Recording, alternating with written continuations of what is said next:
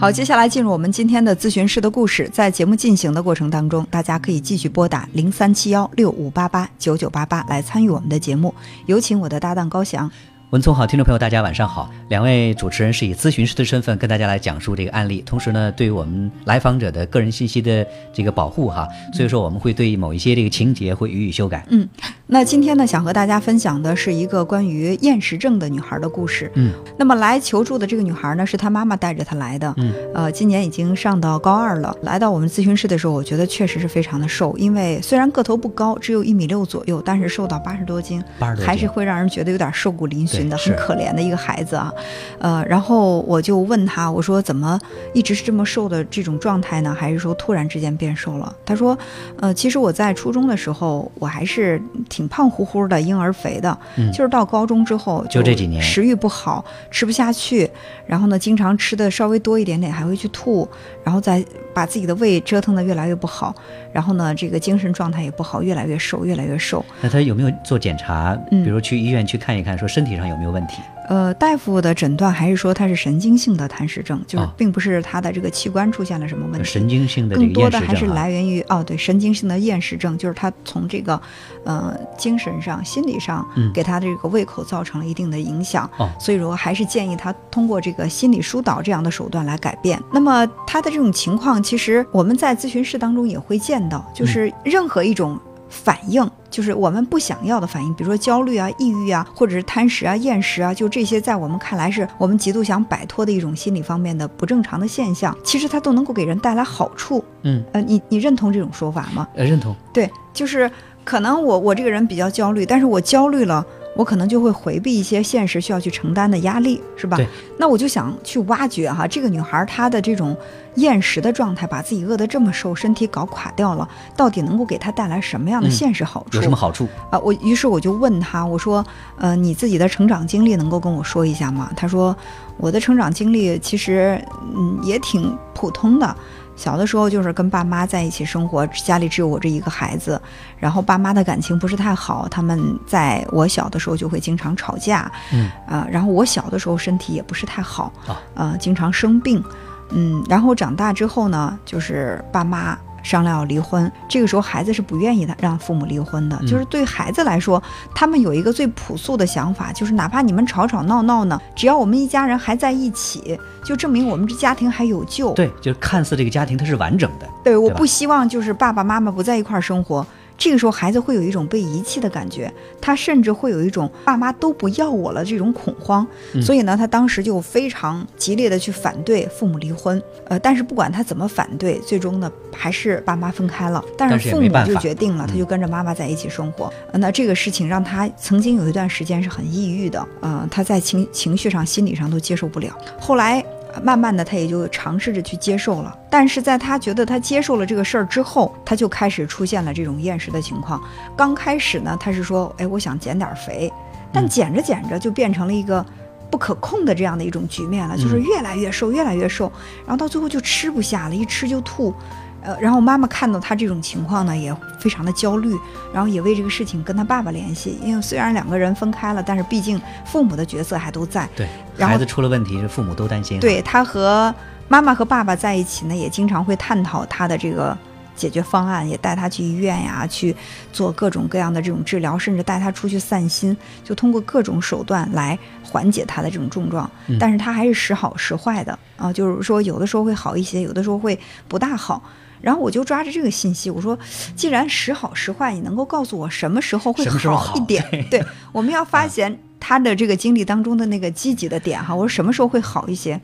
他说其实一直也都不是特别好。我说相比较而言，对稍微好一点点是什么时候？对什么时候什么时候胃口好一些，能吃点东西嗯？？他说就是比如说，他爸爸妈妈带着他一起到外面到商场里去吃饭的时候，呃，因为爸妈都特别迫切的想让他吃一点东西。他说碍于父母对我的这种请求，然后我不好意思拒绝，我可能会稍微吃一点儿，比平时多一点，但是还是不是很多。嗯嗯，有的时候呢，就是爸爸会做一些嗯拿手的饭菜，然后给他送过来，这个时候他也会稍微吃一点儿，嗯，但是大多数情况下还是吃不下。这个好像就能够看到这个问题了哈。嗯，对，是你看，我就说，我说，看来是你们一家三口待在一起的时候，能够让你的情绪稍微好一点。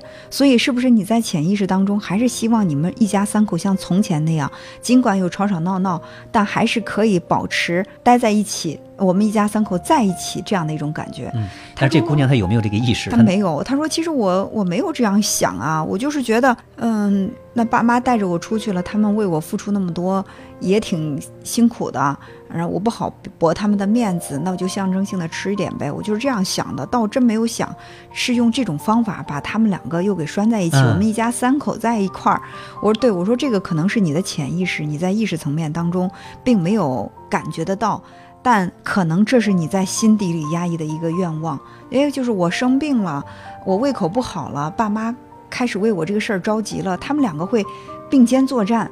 为我的这个健康问题着急，会为我想办法，甚至呢会和我一起出去吃饭。爸爸也会在家里把我喜欢吃的东西做好，然后送到我们家，然后我们一家三口又在一起了。这个场景会让你感到温暖。然后这种温暖的感觉会就是降低你心里的那种焦虑也好，那种不安也好。哎，在这种不安和焦虑被降低的时候，你就可以吃心平气和的多吃一点东西。对，你看，就这这这个逻辑哈，内在逻辑其实就是这个样子的。嗯，只不过说这个女孩子她平常可能真的感觉不到，她自己也觉得说父母闹离婚闹了这么长时间，好像说已经没有希望了。嗯，但是女孩子无意之中就是用这种厌食的方式，把爸爸妈妈就拉拢在一起，对，能够营造出一种。说这个一家三口在一起这样一种这个画面，哪怕说这是一种这个幻觉，不可能再再回到从前，但是它其实它一定能够满足这个女孩子内内在的这种需求。对，即便是短暂的在一起，短暂的一个我们一家人在一起的这种。情况，甚至还就像高翔说，它是一种假象哈，就是看似在外人眼中这是一家三口在吃饭，其实他心里清楚的很，爸妈已经不再是一家人了。对，但是就这样的一个场景就可以满足这个女孩心里的那种需求，她就会暂时的得到安慰。所以他也会不断的去重复自己的这种厌食的症状，因为一旦这个症状消失，爸妈就不再联系了。然后呢，他们就不能在一起。然后我不断的出现我厌食这种情况，那我爸爸就会一直关注我，他们就会一起来想办法解决我的问题。这个时候呢，就是即便是我幻想的那种假象也好，它就会多次的出现在我的生活当中。就是这个女孩通过厌食，去。